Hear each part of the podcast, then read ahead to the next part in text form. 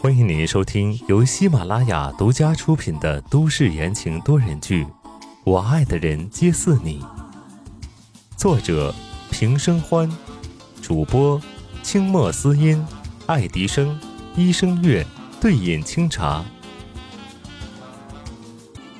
第四十章，我该拿你怎么办？温之夏不知道自己是怎么走出书房的。他脚步沉沉，每走一步，心都跟着往下坠，落到了谷底。明明只是初秋的天气，却浑身泛着凉意，真是冷啊！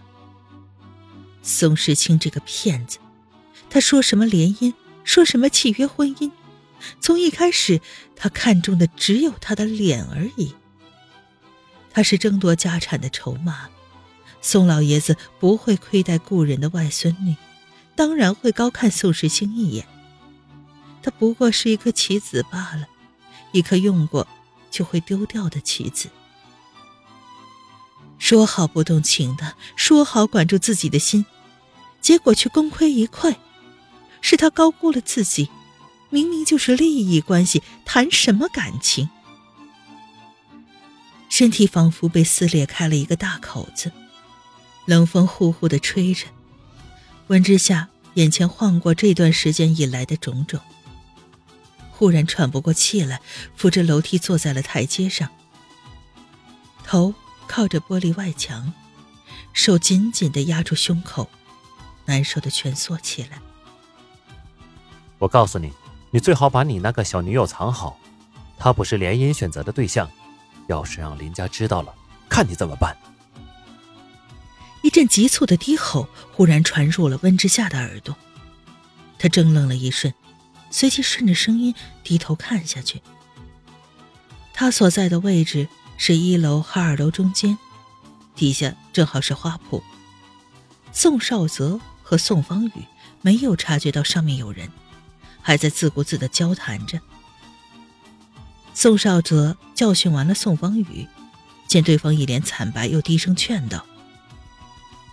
方宇，你也知道爷爷定的人选了。现在大哥跟温家结婚，三弟跟叶家那个假小子搞在一起，我下个月要带万家的千金回来，你没得选了。可是，宋方宇哭丧着脸要反驳，话刚出口就被宋少泽打断。可是什么？如果你做不到，被那俩兄弟踩在脚底下，到时候谁都娶不了。方宇。等继承了宋家，你想离婚再结婚，不是一句话的事儿吗？宋方宇不再说话，脸色难看，却似乎陷入了深深的思考。谈话停止，温之夏不想再听墙角，搭着扶手站起来。在这种大家族里，哪有什么手足情深，都是阴谋诡计。等我娶了万运宁，就先让她生个儿子。论手段，我比不过宋时清；论那玩意儿，我不见得比他差。老爷子说，谁先有儿子，就把宋氏集团给谁。你也给我加快动作。温之夏刚下了一节台阶，宋少泽的话如同炸弹一样在他脑子里炸开。生儿子就能保住宋氏集团，这件事情他从来没有听宋时清说过，他心头的口子就越来越大了。回想起当时宋时清妥协让他留下孩子，宋时清是什么人呢？说一不二，当初他还天真的以为自己谈判奏效了，说动了宋时清。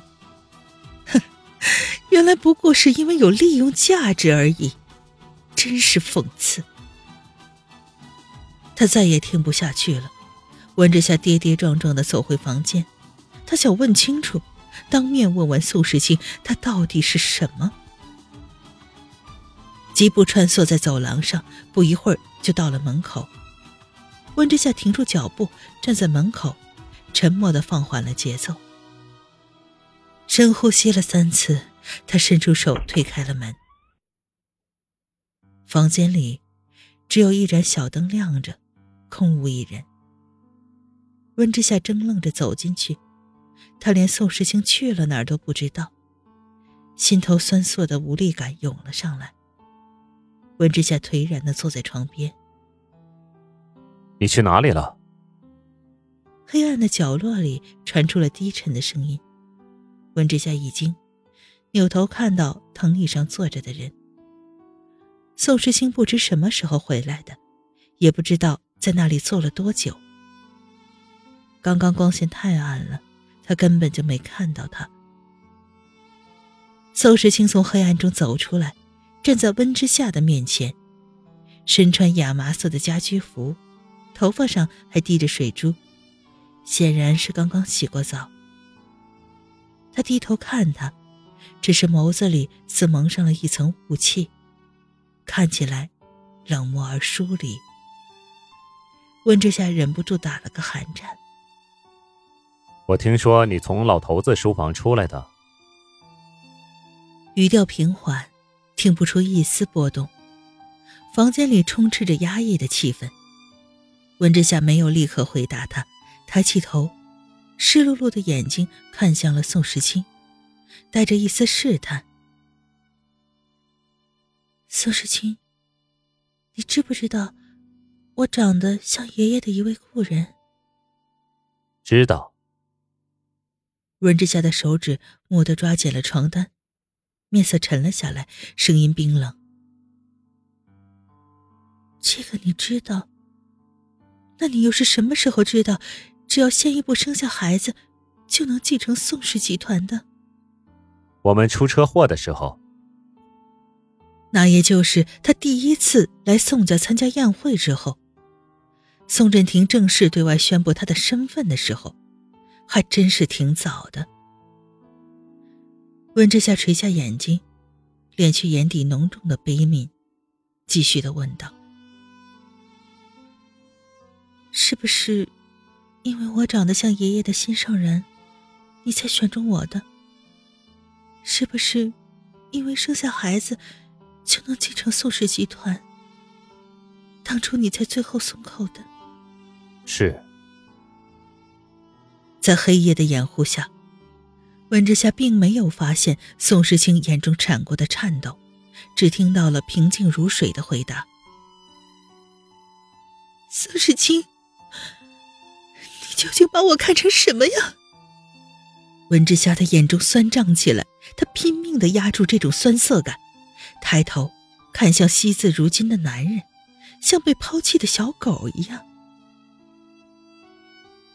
宋时清插在裤兜里的手紧紧握成拳头，指甲深深的陷进掌里。但他依旧面无表情，神色如常的说：“合作伙伴。”合作伙伴。温之夏细细的咀嚼着这四个字，很久，一动不动。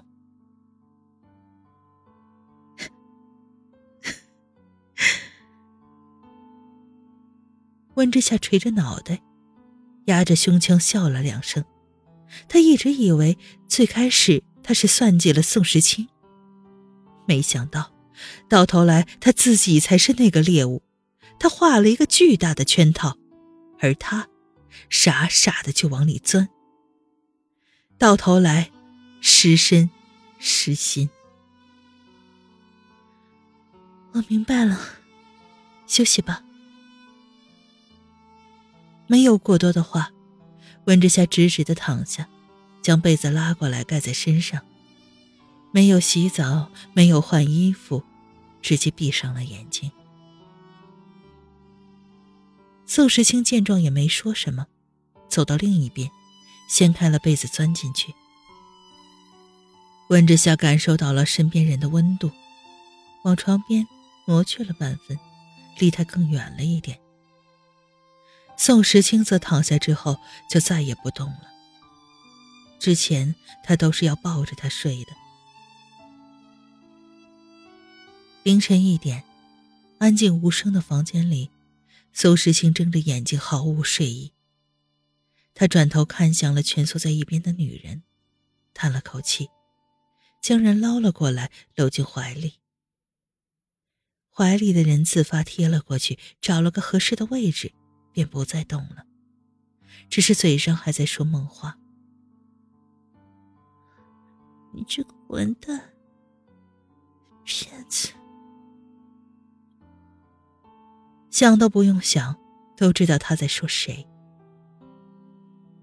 宋时清眼中闪动着复杂的情绪。今天他收到消息，有人要对宋太太下手了，他没有办法二十四小时都守在他身边。温林就是个最好的例子，他差点因此送命。以前他可以不在意他的死活，可是现在不行，他舍不得他受伤害。进退维谷，四面楚歌，宋时清不敢赌这一把。他紧紧地搂了搂怀里的人，凉薄的唇贴在了对方光洁的额头上。小东西，我该拿你怎么办？听众朋友们，本集播讲完毕，感谢您的收听。